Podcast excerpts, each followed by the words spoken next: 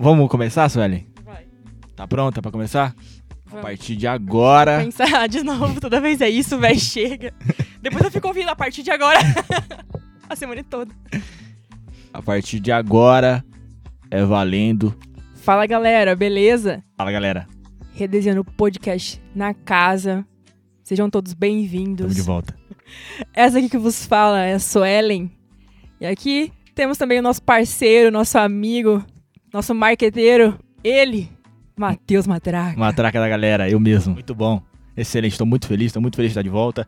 Muito feliz com esse episódio incrível que preparamos aqui pra você e vamos nessa. Antes de mais nada, eh, a gente precisa falar mais nesse episódio do que nunca. Eh, recentemente faleceu uma grande perda para nós, faleceu Chadwick Boseman, o famoso Pantera Negra. Então fica aqui a nossa homenagem para ele, os nossos sentimentos. Foi uma perda muito grande para o cinema mundial e para a comunidade negra e por tudo que ele representava e representou. Cara, eu gostava muito dele. Eu nem sei explicar direito porquê, mas eu fiquei o dia inteiro com um nó na garganta. Parecia que era alguém que eu conhecia de verdade. Você não Geral. ficou também? Acho que a comunidade inteira, assim, né? Sentiu Negra ficou muito. com, com um sentimento muito de luto, luto de uma pessoa muito próxima mesmo, né? Sim. Eu acho que tem muito a ver com parada de energia, assim. Ele transmitia uma energia muito boa, cara. Ele, ele era um cara também realmente muito espirituoso. Ele era um cara muito bom. Dá pra ver nas falas dele, nos discursos que ele era um cara muito bom. Mas eu fiquei o dia inteiro com a garganta arranhando ali. Parecia que era alguém que eu conhecia muito próximo a mim, que eu tinha partido. Então, fica aqui a homenagem registrada. Se você não conhece os trabalhos dele, procure saber. É, dentro e fora das telas. Um cara incrível, muito espirituoso, muito bom e uma grande perda. Mas como disse o Emicida, uma estrela quando, quando ela morre, o brilho dela aumenta e pode ser visto por muito mais pessoas e é isso que a gente espera que aconteça. Exatamente. Muito obrigado, Chadwick Boseman.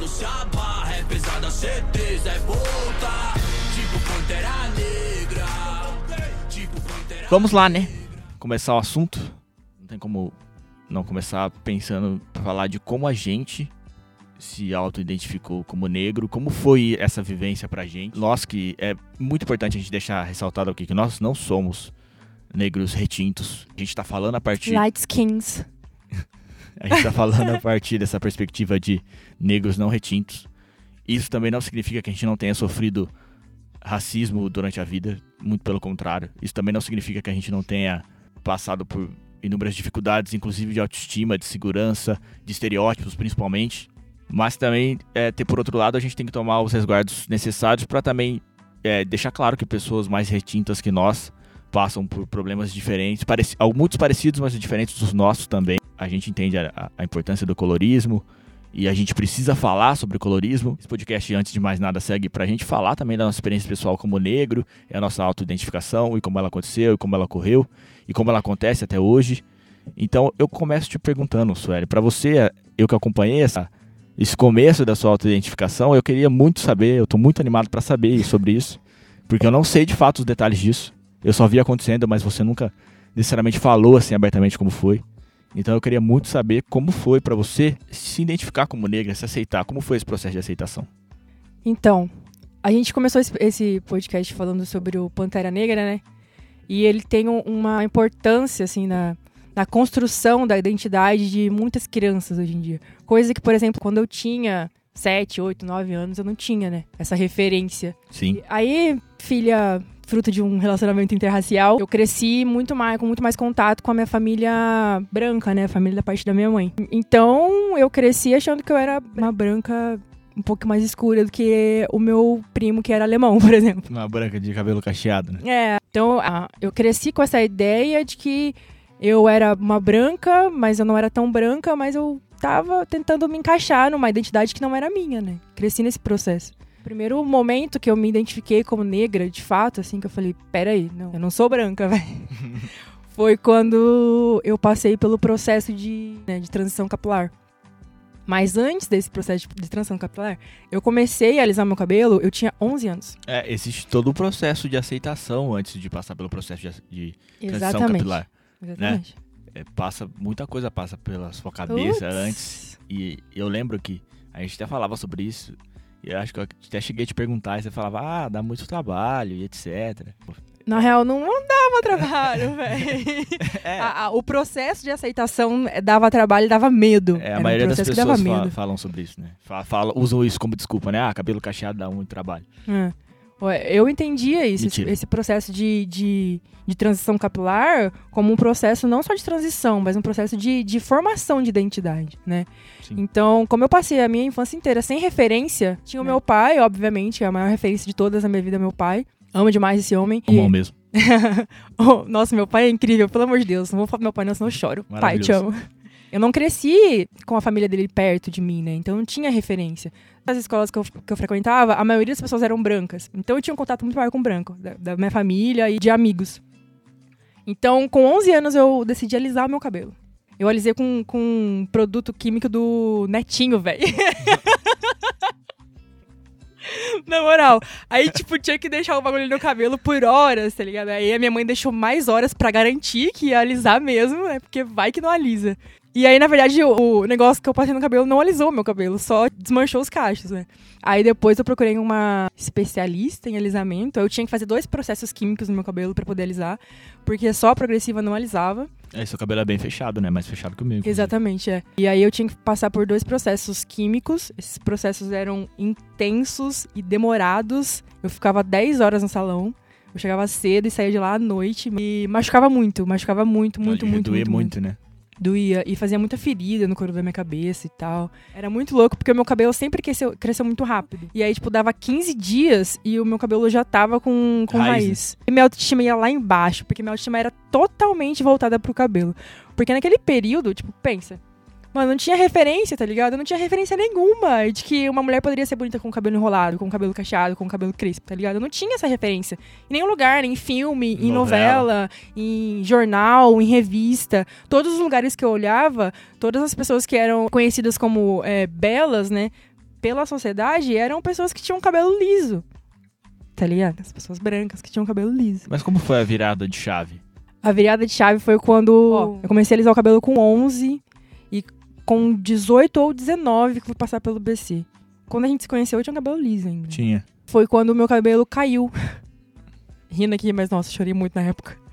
Eu fiz o processo químico e aí passaram tipo, duas semanas assim e eu tinha que fazer chapinha além disso, né? Além de, de alisar, eu tinha que fazer chapinha. Aí, tipo, eu peguei uma mecha no meu cabelo, passei a, a, a chapinha e aí a mecha saiu na minha mão, velho. Eu já tinha pensado em vários momentos, eu já tava com aquele processo, né? É, a reflexão já tava interna, já, Já tava tava. plantada. Pô, eu não conseguia. Mas aí quando meu cabelo caiu, eu falei, mano, não tem escapatória. Ou eu vou parar agora, ou eu paro. É interessante porque passar por esse processo exige também cortar o cabelo curtinho, né? Que é um outro tabu também. Não, eu passei por tudo isso. O que eu não passei, né, minhas meninas?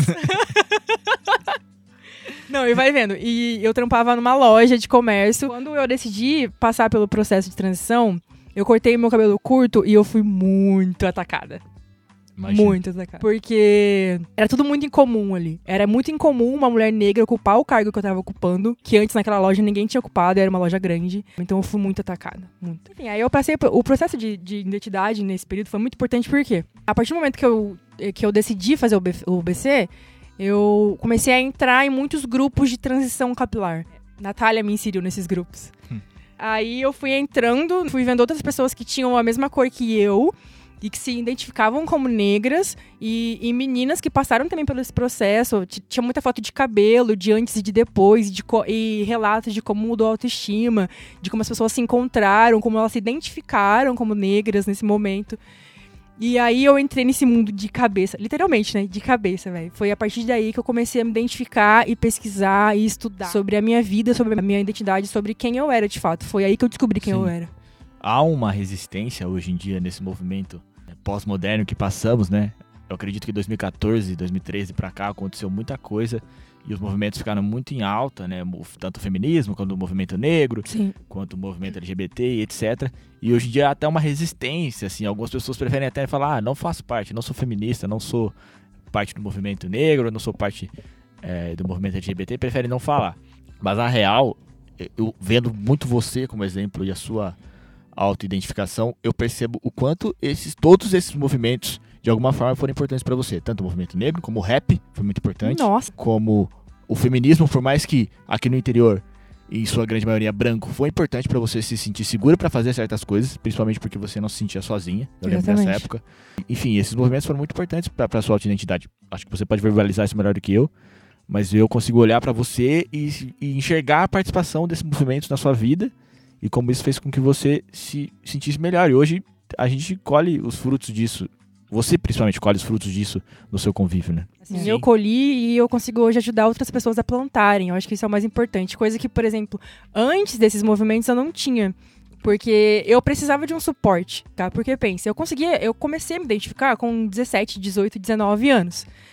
É muito tempo, depois de 17 anos de vida, que eu fui descobrir quem eu era.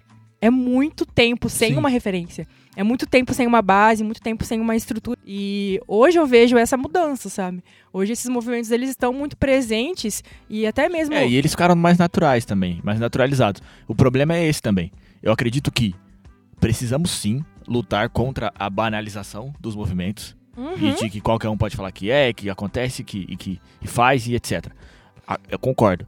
Mas esse processo de ficar deslegitimando os movimentos, principalmente de pessoas que se disseram por muito tempo parte deles, é muito delicado. Acredito que a gente não deve concordar com esse tipo de, de atitude, sabe? Exatamente. Hoje eu vejo pessoas que falavam que eram do movimento negro falando graças a Deus não faço mais parte, que eram feministas falando graças a Deus não sou mais feminista, tipo. E, e ainda assim defendem a- alguns direitos ali, é, elas continuam vivendo como se fossem, mas não, não se declaram. Acho importante continuar se declarando, porque, cara, é, o que precisa ser entendido também é que sempre tá vindo uma geração nova e essa geração nova tá tendo contato e eles absorvem o que você tá falando, entende? Exatamente. Tá vindo uma galera com 13, 14, 15 anos aí se conhecendo e, e eles reproduzem mais do que é, criam novas ideias. E se você tá falando certas paradas e principalmente deslegitimando o movimento, é muito difícil. Eu acredito que você acaba atrapalhando o processo de autoidentificação, o processo de é, cura mesmo ali das dores dessas pessoas. Então, toma cuidado, cara. Tome cuidado com esse tipo de discurso. Eu entendo que os movimentos têm passado por banalizações delicadas, desvios de foco muito delicados, mas precisamos tomar muito cuidado com o que falamos a respeito disso, certo? Posso falar um pouco sobre a minha autoidentificação? Quer falar mais alguma coisa? São, são pontos muito específicos e que a gente tem que entender o quê? Por exemplo, partindo da, da minha vida, da minha ótica e da minha vivência, eu não, não teria a consciência que eu tenho, nem conseguiria construir o que eu construí da minha vida, a força que eu tenho hoje e que eu consigo passar para outras pessoas se eu não tivesse esses movimentos como base. Entendeu? Foram esses movimentos, por exemplo, que me apresentaram Bell Hooks. Sim. Foram esses movimentos que, que me mostraram é, escritores e livros e processos que eu precisava passar e que antes eu não sabia da existência. Mas, cara, é, faz parte da nossa formação como indivíduo, né? Pode falar. Sim. Não banalize o movimento, por favor. Nenhum deles. Então, Separem as melhores partes dele e mostrem isso para as pessoas. Exatamente. existem muitas melhores partes do que piores partes. Ok? É isso. Cara, o meu processo de identificação foi foi meio que reverso. Eu sempre falo, penso, reflito sobre isso. Eu sempre fui negro. E eu sempre soube que eu era negro porque o mundo sempre deixou claro pra mim que eu era negro, que eu não era branco. Principalmente isso. O mundo sempre deixou claro que eu não era branco. Eu vivi também, eu sou fruto de um relacionamento inter- interracial, então eu vivi num mundo é, interracial. Então eu tinha parte da família branca e parte da família, família negra. E convivia também, acredito que mais com a minha parte da família branca. Começa por aí, né? Eles sempre estão fazendo uma piadinha aqui, uma paradinha ali, e tá sempre meu deixando claro que, que você não é branco. E meus pais sempre fizeram um esforço muito grande para que eu ocupasse espaços. Isso sempre foi muito bom. E espaços que na teoria não me pertenciam, né? Então eu estu- estudei numa escola que era melhorzinha, que nem era considerada particular, mas era o SESI, né?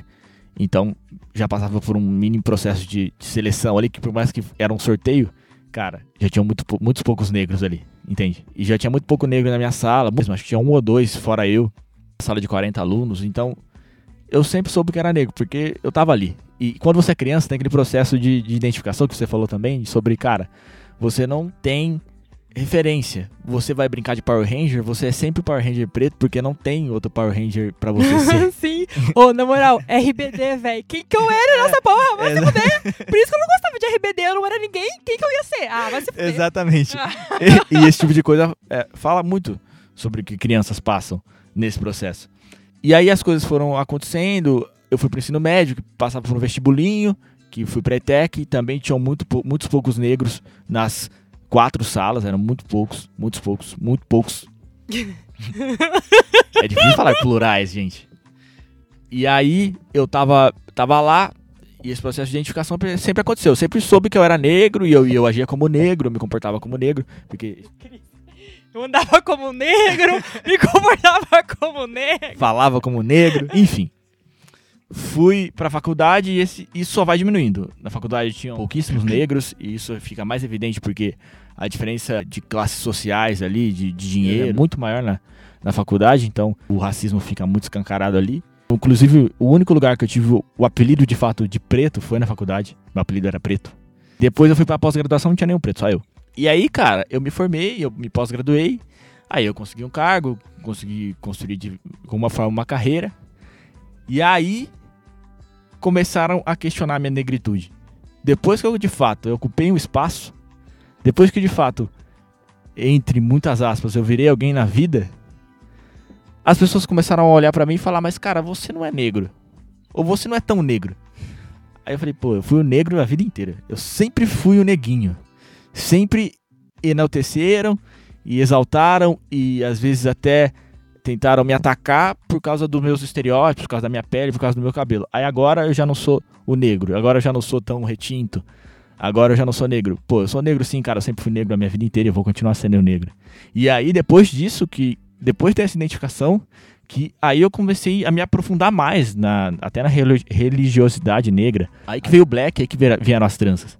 Antes disso, eu nem fazia questão porque fazia. É, porque eu tinha certeza, tava claro para mim e, e parecia que para as pessoas também tava claro. Depois que eu passei por todo esse processo e aí que eu me pós-graduei e que eu consegui um cargo bom, aí as pessoas começaram a questionar se eu era negro ou não. Aí eu fiz mais questão ainda de deixar claro para as pessoas que eu sou negro, que eu vivo a cultura negra, africana e, e todos os arquétipos possíveis e, e sempre vou continuar deixando claro. É indiscutível. Mano, é, você falou de esse todo o seu processo me lembrou de um livro que eu li que chama Tornar-se Negro da Neuza Santos. Esse livro ele vai abordar exatamente isso que você disse, essa questão da, da falta de identificação né, do negro e de, de, de relatos de pessoas que ascenderam, entre aspas, socialmente e como essas pessoas se comportam em relação à, à sua negritude nesses espaços que são tão pouco ocupados por, por pessoas negras, entendeu? Então é, tem, tem duas vertentes, né, desse sentido. Ou você ascende socialmente, quanto mais cargos você ocupa, quanto mais você sobe, é, mais sozinho você fica. Esse sozinho você Sim. fica, tem duas, isso, tem duas é linhas. É Aí tem duas linhas desse sozinho você fica. Ou você fica muito sozinho e você precisa reafirmar a sua identidade sempre, porque as pessoas não vão acreditar, elas não vão aceitar que tem que um foi, negro que lá. Que foi o que aconteceu comigo. Ou você acende e você faz parte de uma sociedade que não é, que não tem espaço para negros. É como se você fosse perdendo as suas origens, e... se perdendo dentro desse movimento, desse, dentro desse mundo que ainda não é majoritariamente ocupado por pessoas negras, Sim, entendeu? Tem, tem uma série que fala sobre isso de forma muito cômica e muito inteligente, que eu até te indiquei já, que é a Blackish. Eu lembrei agora do primeiro episódio que eu assisti. Sim. Fala bastante sobre isso e sobre como negros bem-sucedidos precisam se comportar e como é difícil transmitir isso para sua família. Então fica a primeira recomendação desse podcast aqui, assistam Blackish. Primeira recomendação de, de série, que eu já recomendei o Tornar-se Negro. Isso, verdade, fora o livro. É. E esse livro também, a, a, só a introdução dele já é um, um, outro livro, sabe? Que ele vai falar sobre a construção do ego do negro, né? Que é construído com base num ego que não é dele, num ego branco, né? Então, se a gente Sim. tem referência de, de pessoas brancas, a gente vai se construir com base uma fita que não é nossa, que foi o que aconteceu comigo, né? Sim. Eu cresci achando que eu era uma coisa e que e eu segui uma linha e eu nunca me encaixava, mas eu falava, ah, eu não me encaixo porque talvez eu não seja tão legal, as pessoas não gostam tanto de mim. Não, eu não me encaixava porque aquele não era o meu espaço, aquele espaço não era destinado para mim. Eu não tinha referência de espaços que eram meus, construções que eram minhas. Tribos, por exemplo, meu, na, hora, na aula de história, eu não tinha aula de história da África. O que eu sabia sobre, sobre a África, eles vieram pra cá escravizados e aí é isso. É tudo construído na base da. Porrada, literalmente. É, exatamente. E tudo que tá ligado ao, ao negro é, é o ruim, sabe? Isso dentro da sala de aula. Na nossa construção como ser, a gente se identifica como, meu, os meus ancestrais não são escravos. São reis e rainhas, caralho. Por que vocês não falam isso? Meu, é muito errado, sabe? E, tipo, Muito por isso que eu, que, que eu parei assim, eu falei.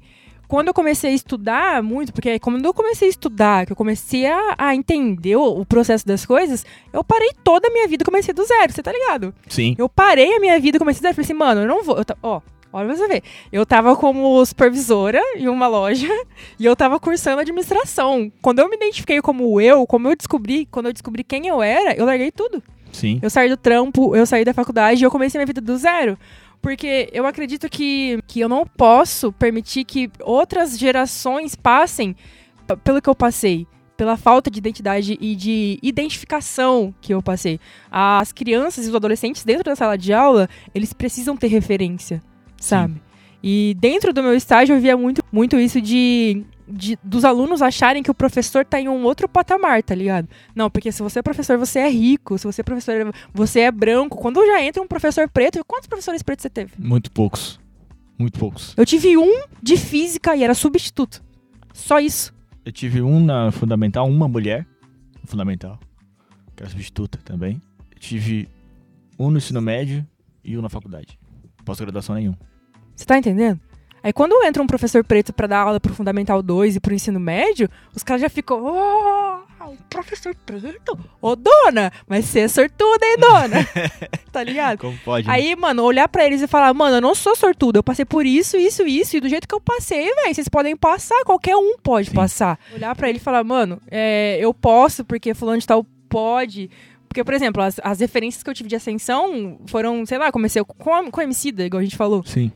Entendeu? Em 2011. Eu Eu, já eu- tinha, sei lá quantos anos. E falta, falta muita ocupação ainda dos, dos negros em muitos lugares, assim. Eu nunca fui atendido por um médico negro.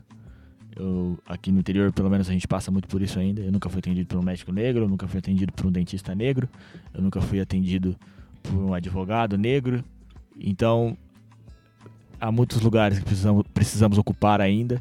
Isso precisa ser compreendido, assimilado e trabalhado em cima, certo? Pegando o gancho de tudo isso que a gente falou e entrando mais no foco de participação de pessoas brancas no movimento ou, principalmente, facilitação de convívio com negros, acredito que a primeira dica de tudo isso que a gente falou, tanto na história da minha vida que eu contei, tanto que a história que a Suelen contou é, cara, não fala para um negro, se você é branco, não fala para um negro se ele é negro ou não. Não tenta decidir isso por ele. Principalmente não tenta deixar isso mais leve, falando, ah, cara, você não é tão negro. Nem afirma também, cara, você é negro sim. Porque é um processo dele. Entende? É um processo nosso. Então, não tenta deixar fa- facilitar isso de alguma forma e deixar mais complicado. Você pergunta pra ele como ele se identifica. E se, por exemplo, e se hoje a gente tem que passar por esse processo, é justamente porque um dia um branco se meteu em tudo isso. Sim, exatamente. E acabou com a nossa história. É muito importante para que, as pessoas brancas não falem se a gente é negro ou não. Cara, vamos passar essa fase aí, né? Por favor. Eu me formei assim.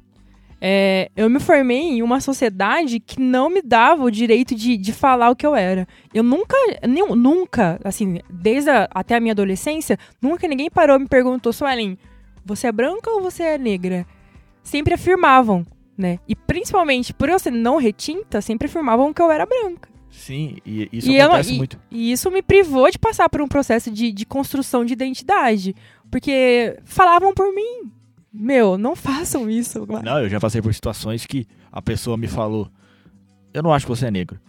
E aí eu falei, cara, eu sou negro, eu me identifico como negro. E eu me aceito muito bem assim. Aí ele falou: Não, beleza, isso é a sua opinião. A minha opinião é que você não é. a minha E opinião é que aí você- é muito complicado isso, porque você. Porque não é uma questão de opinião, entendeu? E, e eu odeio frases que começam assim. Principalmente as Nossa. que vêm sem embasamento tira nenhum. toda a credibilidade. Na minha opinião, X coisa. Eu acho que isso é uma dica pra todas as pessoas. Não comecem frases dessa forma. E todos os assuntos, né? Você já tá perdendo muita credibilidade ali no seu argumento. Ou comece, porque eu já paro de te ouvir na hora que você fala. já cancelo ali a fala já. Mas continuando nesse sentido, acredito que pessoas brancas que são bem, bem intencionadas nesse sentido de querer colaborar com o movimento negro e querer co colaborar com a identificação de pessoas negras, da autoidentificação delas e com a facilitação do convívio mesmo. Acredito que uma dica também seja trazer referências, cara. Use referências negras para falar do assunto. Não use exatamente isso. Não use a opinião própria sem base nenhuma, sem embasamento. Se você quer argumentar com o negro sobre assuntos raciais e sobre autoestima, sobre qualquer assunto que seja relacionado ao assunto racial como um todo, traga referências negras, cara. Leia sobre, fala, eu li Bell Hooks, eu ouvi uma música do Emicida, que seja. Ouvi uma música do John, que seja. Não use o na minha opinião, use referências negras. Isso vai facilitar muito o diálogo, muito diálogo com uma pessoa negra que está passando por um processo de identificação ou não, que vai facilitar muito você conseguir argumentar com ela sobre a sua opinião. E você vai perceber que a partir do momento que você começa a ler a respeito e estudar a respeito, você começa a cada vez mais dar a sua opinião sobre o assunto. Entende? Usar essa palavra na minha opinião. Entende? O que eu, o que eu entendo também como participação, eu acho que assim, é, pessoas brancas, por uma estrutura histórica de herança, ocupam espaços que a gente ainda tem que lutar muito para ocupar. A partir do momento que você ocupa, você como pessoa branca, ocupa esses espaços, utilize esse, esse privilégio que você tem para dar voz para as pessoas é, negras, entendeu? Seja lá qual for a, o, o ambiente que você esteja inserido. No seu trampo, tá ligado? É, por exemplo, o Matheus mesmo, que, que trampa com, com comunicação, meu. Você quer design, sabe? Tipo, procure usar a imagem de pessoas negras no Sim. seu trabalho, entendeu? É, procure dar voz para pessoas negras dentro do ambiente que você está inserido. Porque se você está inserido ali, tem um processo histórico por trás daquela sua inserção, tá ligado? A gente tem que entender que a gente tem. É, a gente não. Por exemplo, você branco que tá ouvindo isso agora. Você tem que entender que você tá 200 anos à frente, não porque você correu 200 vezes mais do que eu. Sim. Então, a partir do momento que você tá à frente, você precisa fazer com que a caminhada e a corrida do, da, do negro seja seja mais leve, entendeu? Então, é, trabalhe e estude para isso. Sim. E faça isso com, com frequência, de uma maneira rotineira, não só quando acontecem casos e que ah, o movimento negro fica puto. Aí você fala, nossa, tão puto, vou ler um Jamila Ribeiro aqui rapidinho. Ah, não, meu, não. Eu tava falando sobre isso com um amigo branco meu recentemente, sobre as pautas que são levantadas quando acontece algum caso racial. E é muito interessante isso na perspectiva da comunicação. É algo que eu nem tinha planejado falar sobre hoje, mas é muito interessante. Sempre que acontece algum caso muito grave de racismo e violência racial, pessoas brancas começam a compartilhar conteúdo sobre isso. E aí são conteúdos e nas suas redes de comunicação. E aí são conteúdos que desviam muito o foco do que realmente aconteceu de fato. Até parece que é planejado, tá ligado? E, e sim, esse amigo branco meu que me mandou um conteúdo numa época que eu acredito que foi quando aconteceu o caso do George Floyd. De fato, ali estava tudo muito enfervecido. E aí passou alguns dias depois, ele me mandou um vídeo sobre a discussão, se a palavra certa é, é preto ou é negro. E que só aqui no Brasil a gente usa a palavra negro e que nos outros lugares usa a palavra preto. Cara, é uma discussão super válida. Sim, mas é uma discussão para a gente discutir nesses momentos. Agora, agora também as coisas estão extremamente enfervescidas, mas quando não estão, né? O racismo nunca tira, tira férias. Exatamente. Mas existe contexto. Você tem que entender que é, usar certos assuntos, trazer certos assuntos à tona em momentos muito enfervescidos e delicados, tira o foco do que realmente precisa ser discutido. Uhum. Entende? Que a violência policial, que é a desigualdade é, no, no mercado de trabalho, e etc. Discutir a termologia é sim importante, mas a gente precisa discutir outros assuntos também. Acho que tem que avançar muito para chegar nessa discussão ainda, sabe? Sim, sim, exatamente. A gente precisa discutir é, necessidades básicas que as pessoas não têm, desigualdades básicas que acontecem, para depois discutir esse tipo de coisa, entende? Assim, eu fico pensando, meu, você tá na dúvida de se você fala preto ou se você fala negro. Meu, pra começar, com quantas pessoas negras você fala? tá ligado? Meu, você quer saber? Você quer saber se você falar negro ou preto pra falar com quem, velho? Se você não tem Exatamente. amigos se do seu ambiente, se dentro do seu trabalho, se dentro da sua escola, se os seus amigos, se você tem um negro, se você tem um preto, se vo- sabe? Tipo, você não tem nem contato com gente preta, velho. Você quer saber se fala preto ou negro pra quê? Sim. E depois de tudo isso, a partir de tudo isso que a gente falou, é importante a gente falar também que não seja um branco salvador. Nossa. White savior. White Savior. Fala sobre o contexto histórico que você gostaria de falar, Sueli. Olha, eu não vou dar uma aula de história aqui, mas a gente só vai entender de onde vem esse conceito de, do fardo do homem branco, né? Neocolonização. Tem um- uma segunda onda de colonizações que vem, mas agora tem que ter uma outra desculpa, né? Então o que a gente que surge aí é o quê? É um contexto de, de civilização.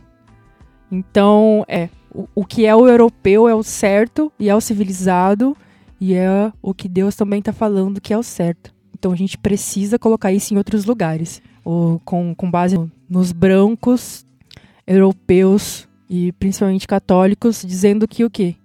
Que essa é a única certeza que outras tribos, outras pessoas, outros ambientes não têm esse acesso. Então eles precisam levar. Pô, o nosso Deus é o único Deus que é o certo. E a gente vai deixar pessoas é, é, cultuando outros deuses. Vamos levar esse Deus para todo mundo. A nossa cultura que é certa, nossa cultura europeia que é certa, nossa cultura branca que é certa. Vamos levar para as pessoas que não têm acesso. Coitado dessas pessoas, né? Não tem cultura, não tem um não foram Deus. catequizados. Entende? Então é, aí surge nesse, nesse contexto ah, o que a gente chama hoje de white savior, de branco salvador, é justamente esse fardo do homem branco, que o branco precisa ensinar o negro ao que é o certo, ao que é o correto, ao, ao que é válido para aquele ambiente, para aquele momento. A gente pode ver hoje que, né, que eles fizeram muito certo, né? Porque eles foram lá e colonizaram a África, a gente pode ver que hoje é o continente mais desenvolvido do mundo, né? Não, isso se reflete de muitas formas na nossa sociedade é, e aí as pessoas começam a se comportar de formas esquisitas, entende? Nesse contexto de branco salvador. Muita gente vira a senhorita Morello ali do Todo Mundo Odeia o Chris. que eu acredito que seja um dos estereótipos melhores Nossa. ilustrados sobre é, White Savior, de branco salvador. Há, há contextos históricos no, no qual algumas pessoas, algumas não, muitas pessoas querem nos obrigar a cultuar a princesa Isabel, que na verdade tava passando vergonha Meu, já. na moral, Passando vergonha, o Brasil tava passando vergonha. tem um Vamos- livro que eu Vamos acabar com a escravidão, vamos acabar, por favor, não acaba nunca isso aí. Vamos acabar. Aí Ô. acabou. Aí a galera fala, nossa, que a princesa Isabel salvou os negros, pelo Os amor de caras Deus, cara. falam que ela tava desesperada. Caralho, meu pai sumiu, filho da puta, o que eu vou fazer agora? Eu vou ter que assinar essa merda. Aí assinou, tipo, desesperada. O papel só, nem, tipo, nem foi ela que escreveu, tá ligado? Os caras só chegaram e falaram assim, ó, Isabel, assina agora, pelo Vamos amor de Deus. assinar isso aí, o pau vamos tá assi- quebrando, vamos aí. Isabel. Pela, ó, já Os deu. caras tá botando fogo em tudo, Isabel, assina isso Já deu muito, já deu, entendeu? Esse negócio de escravidão passou, ficou pra trás, aí pô, os caras resolveu. Campinas foi a última cidade. A gente tem que entender isso também. A gente tem que entender a nossa história local. Onde a gente tá, né? Exatamente. Campinas foi a última cidade a abolir a escravidão no Brasil. Então e Barão pense. Geraldo era a pior fazenda que tinha, que tratava, era, era aquela fazenda que os, os outros fazendeiros, donos de escravo, ameaçavam, falavam assim, cara, eu vou te mandar pra Barão Geraldo. Você não tá bom aqui? Eu vou te mandar pra Barão Geraldo, você vai ver o que é passar sufoco lá. Ameaçava os escravos dessa forma. Então a gente tem que entender que tá muito perto, né? Sim, a importância até da, do- da pessoa branca, você branco que está ouvindo isso agora, é importante você entender que o quê? Que principalmente se a sua família é daqui, entendeu? Você, branco, tem um- uma herança escravocrata. Isso é real. E, E- não é tipo, ai meu Deus, será? É, é sim. Sim, e a história regional que é ensinada pra gente no- no- na escola é que os pô, que a cidade aqui foi descoberta em muitas, muitas aspas pelos bandeirantes, que são figuras extremamente problemáticas. Que a gente pode discutir horas sobre isso, mas sobre os abusos disso e etc. Nossa, nem vamos entrar na, e na aí história querem regional. colocar isso como, como heróis, sabe? Que não são heróis, cara. Não são. Não. É, é o que tem que ficar claro também. Acho que a proposta do, do podcast geral é essa. Cara, não existem heróis na história. E muito menos heróis brancos. Exatamente. Existem sobreviventes na história. A, a história do negro foi apagada, né? A Conceição Evaristo ela vai falar muito sobre isso, sobre a importância de nós negros, principalmente agora, no século XXI, a gente escrever a nossa história. Escrever mesmo, tá ligado? Tipo, tá ligado? Diário. Escreve, velho. Escrever o que, que a gente pensa, o que a gente sente, o que a gente tá passando, o que a gente conquistou. Fazer podcasts. Exatamente. Por quê? Porque a nossa história como negro, ela foi apagada, ela foi destruída propositalmente. Então agora a nossa função é fazer com que as nossas as futuras gerações não passem pela falta de identidade e de formação de identidade que a gente passou. Então a gente tem que escrever, a gente tem que falar, a gente tem que postar, a gente tem que mostrar, porque é o Sim. nosso papel. E a gente precisa construir isso também no sentido de que temos colegas de trabalho, colegas de, de classe, amigos brancos, que têm o seguinte discurso: eu sou um quarto italiano, um quarto espanhol, um quarto português e um quarto irlandês. E tem esse papo, e aí fala que quer, que quer conseguir nacionalidade, Nacionalidade. estrangeira, né? Tô com a cota na cabeça. uma nacionalidade estrangeira e, e- e começa a discutir isso com você e falar sobre isso com você que é negro. E aí você fica com aquela cara de, cara, a nossa identidade histórica foi apagada, 100% apagada. E isso reflete, sabe? E você como branco tem que entender sobre esse tipo de coisa também. Que você não teve a sua identidade étnica, histórica apagada e que isso reflete na sua formação, entende? Você sabe quem foram os seus tataravós e de onde eles vieram e como eles vieram pra cá e nas condições que eles vieram. A gente não sabe, cara. Isso gera uma confusão na cabeça das pessoas negras e reflete socialmente de uma forma muito complicada, entende? Então é muito importante que a gente construa a história e registre ela para que as pessoas negras que venham após a gente também tenham, tenham uma identidade étnica. Entende? Cara, eu vim desse lugar e que as pessoas se comportavam dessa forma e fazem esse tipo de coisa. Isso é muito importante na construção da personalidade da pessoa, na construção da continuidade de trabalhos Sim. e de expectativa e de perspectiva. A gente tem uma dupla função aí, né? A, a- a função de recuperar a história que foi perdida, que foi nos tirada, que roubaram, que destruíram de nós. E aí também a gente tem a função de construir uma história para as novas gerações. Sobre esse assunto que eu falei, sobre que a nossa história e identidade étnica foi apagada, tem um episódio e episódios muito bons da série que chama Atlanta. Muito boa, então fica aqui mais essa recomendação aí. Que é com o Childish Gambino. Muito bom. Que ele tem essas duas personalidades. Sabe de onde? Eu vou deixar esse adendo aqui. Aí depois, se você quiser, você apaga, Sueli. Sabe de onde vem esse nome Ela faz a edição dela. é, Childish Gambino, Hum. existem um. é, que é o Donald Glover, né? Que é o nome dele de verdade. Hum. Existe um gerador na internet que é o seu Rutan Clan Name, que é o Rutan, que tem. E eles Hum. tinham esse, esses nomes diferentes ali, que os, que os MCs, rappers envolvidos com o Rutan têm nomes diferentes. E aí existe um gerador na internet que gera o seu nome. Você coloca o seu nome lá e ele te dá um nome. Se você colocar Donald Glover nesse gerador, ele vai gerar o Hum. Childish Gambino. Entendi. E o nome dele é Childish Gambino, por causa disso ele usa até hoje. Que então louco. você tem, eu tenho, então. Eu não lembro exatamente como é o, esse gerador, mas se alguém quiser saber, pode me perguntar que eu mando. Eu já até cheguei a procurar o meu, mas eu esqueci agora, nesse momento. Vamos entrar agora no assunto mais polêmico desse podcast. A gente acaba por aqui, muito obrigada. ai, ai, ai. Vamos, vai. Pra acabar logo. Eu, eu, quando eu penso em, em relações interraciais, a gente tem relações que não são é, afetivos sexuais, entendeu? Sim. Relacionamento é importante falar é sobre isso. Lógico. Não só interracial, mas também quando você entra é, no movimento LGBT ali, entendeu? Às vezes a gente leva tudo pra essa parte é, sexual e esquece a parte afetiva, que é muito importante. Exatamente. Que é muito importante de ser é, discutida e- resolvida, assim. Enfim, é, entrando nesse sentido, é importante você ressaltar que se você beijou a boca da Sueli, você.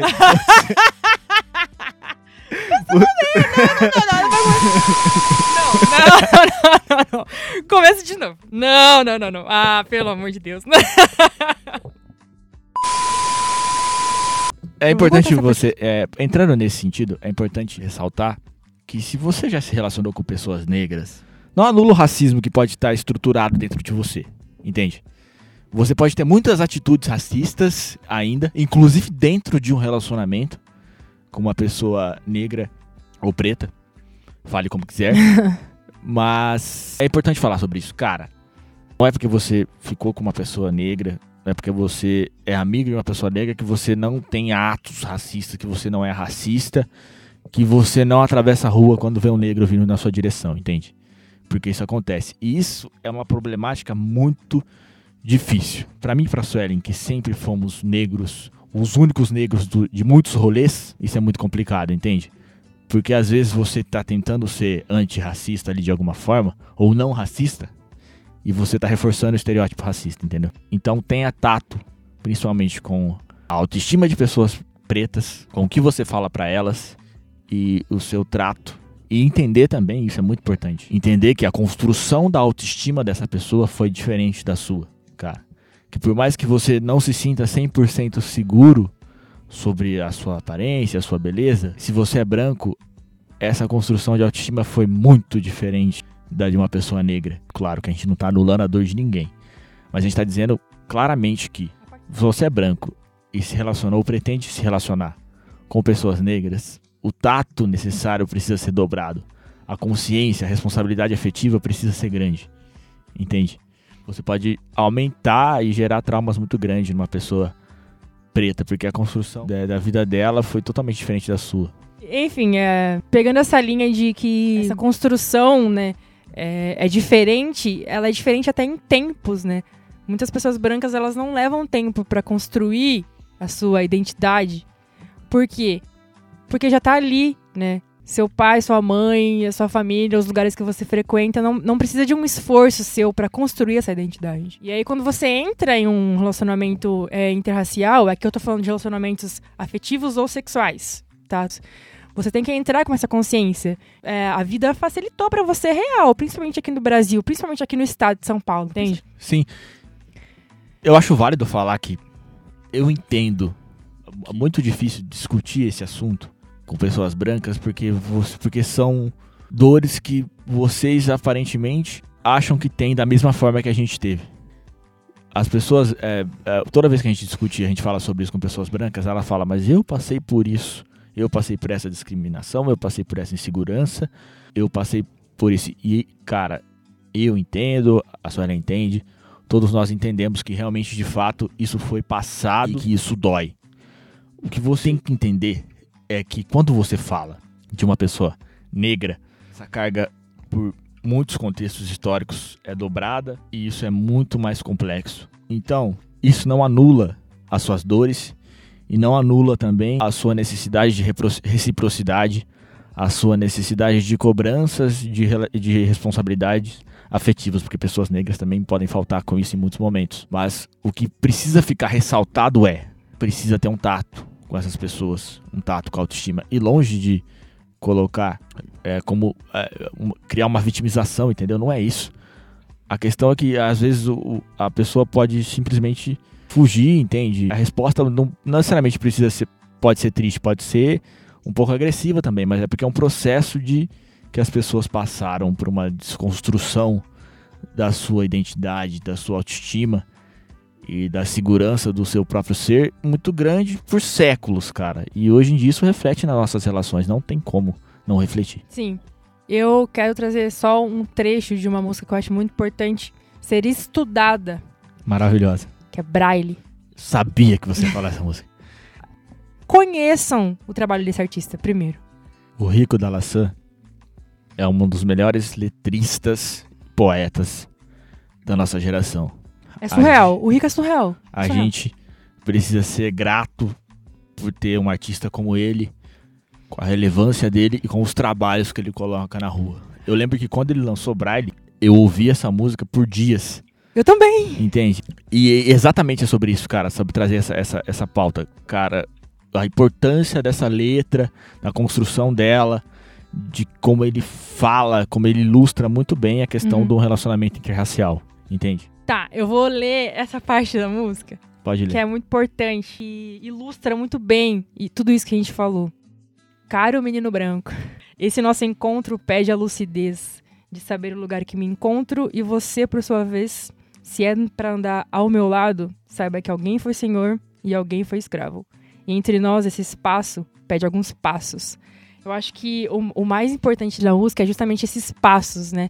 Entender o que existe entre as pessoas que estão dentro desse relacionamento. para conseguir manter essa relação em pé. Reflitam. Reflitão. Falando sobre interior ainda, não podia deixar de ressaltar aqui algo que foi muito importante na minha construção como homem negro e nos processos até da minha masculinidade, da minha personalidade e muita, muitas, muitas coisas muito importantes para mim, que é o Feconezu, que é o Festival Comunitário Negro Zumbi, que acontece já faz 42 anos, se eu não me engano. E esse festival ele é de cultura quilombola, que eram os negros ali aqui do interior que começaram a se reunir, fazer um evento e discutir pautas, discutir movimentos, discutir quais leis eles podiam lutar para conquistar, para compartilhar cultura, para fazer festa, para compartilhar comida, para fazer tudo. E esse movimento acontece até hoje. Ele tem um evento que é anual, mas ele também tem grupos, né? Eu faço parte da juventude do Feconezu e tenho amigos negros nesse sentido. E ele, mais do que é, me ajudar a autentificar, me ajudar a ficar mais seguro, é você negro que fica perdido entre pessoas brancas e se sente muito sozinho, ele faz é, exatamente, o Veconismo fez foi o principal significado dele na minha vida. Ele me fez encontrar pessoas como eu, que estavam se sentindo sozinhas, espalhados aqui pelo interior e se juntaram, puderam compartilhar experiências, compartilhar a cultura, compartilhar inseguranças, compartilhar situações que passam no seu dia a dia. Então, se você é negro e está se sentindo sozinho, procure saber sobre o Feconezu. Acho que a gente pode encerrar por aqui nesse momento. Você que é negro está ouvindo esse podcast até o final. Você é preto, mande para seu amigo branco. Mande para seu amigo branco. E você branco, se ouviu esse podcast até o final, Não fez mais do que sua obrigação. Parabéns e mande para seu amigo branco. Eu acredito que esse episódio seja para pessoas negras mandarem para os amigos brancos e para as pessoas brancas terem algum tipo de luz sobre como agir a respeito e entender como funciona a vida de pessoas negras aqui no interior que é diferente do que funciona nas capitais e em outros Muito estados. diferente. Considerações finais, Suelen? Não tenho, acho que a gente já falou demais nesse podcast. Enfim. Até perdeu um pouco o foco, mas era, acho que era a intenção também. Acho que é aquela coisa, né? Alguns podcasts a gente vai chegar a alguma conclusão e outros a conclusão nenhuma. Pessoas negras que estão ouvindo esse podcast, que são aqui da região, é, unam-se. Unam-se. Procurem Vocês outros não estão negros. sozinhos, exatamente. Mesmo que, às vezes, isso, isso é interessante também. Isso é muito importante de ser falado. As pessoas negras aqui, quando elas se unem, elas muitas vezes se sentem na obrigação de fazer algum movimento a respeito. E aí fazer um movimento é realmente complicado. Criar um coletivo é difícil, não é fácil. Principalmente dar sequência nele. Cara, não precisa criar um movimento necessariamente. Você pode simplesmente conviver com outros negros e dar um rolê e, e, fazer atividades juntos e pronto, isso já é muito importante. Movimentos e coletivos nascem de convívio social. Então é importante você ter convívio social com pessoas negras. Porque eu já vi mais de uma vez isso acontecer aqui no interior. O cara tenta criar um movimento com as pessoas, aí as pessoas acabam se desentendendo porque um trabalha mais que o outro. E são pessoas diferentes também. Né? Porque nós negros já estamos passando por muita coisa, porque a gente está lutando para sobreviver todos os dias, para ter um emprego, para entrar na faculdade, para passar todas as dificuldades. Então é normal que às vezes a gente não, às vezes a gente não tenha tempo para participar de reuniões e coletivos, etc. E isso acaba gerando desentendimentos e aí as pessoas param de andar juntas e as pessoas negras que deviam continuar juntas não ficam juntas. Então, não se obriguem a fazer, a produzir coisas necessariamente nesse sentido. Eu acho que a força de vontade que tem que ser feita é para conviver com mais pessoas negras, para cuidar das inseguranças dela, para falar sobre as dores dela ali, na rotina do seu dia a dia mesmo, do seu convívio social. Certo? Certo. Consuma conteúdo negro, consuma autores negros, procure saber produtores sobre negros, produtores, músicos, abram espaço para pessoas negras e principalmente conversem com pessoas negras. Pessoas negras precisam falar e precisam conversar. Certo? Ficamos por certo. aqui, Suelen. Agora acabou. Muito obrigado a todos. Redesenhando o podcast. Tchau. Tchau. E foi a noite toda assim. Ela encomenda em mim. Forró pra ser bom tem que ser raiz. A melhor coisa do mundo eu garanto. é dançar forró beijando.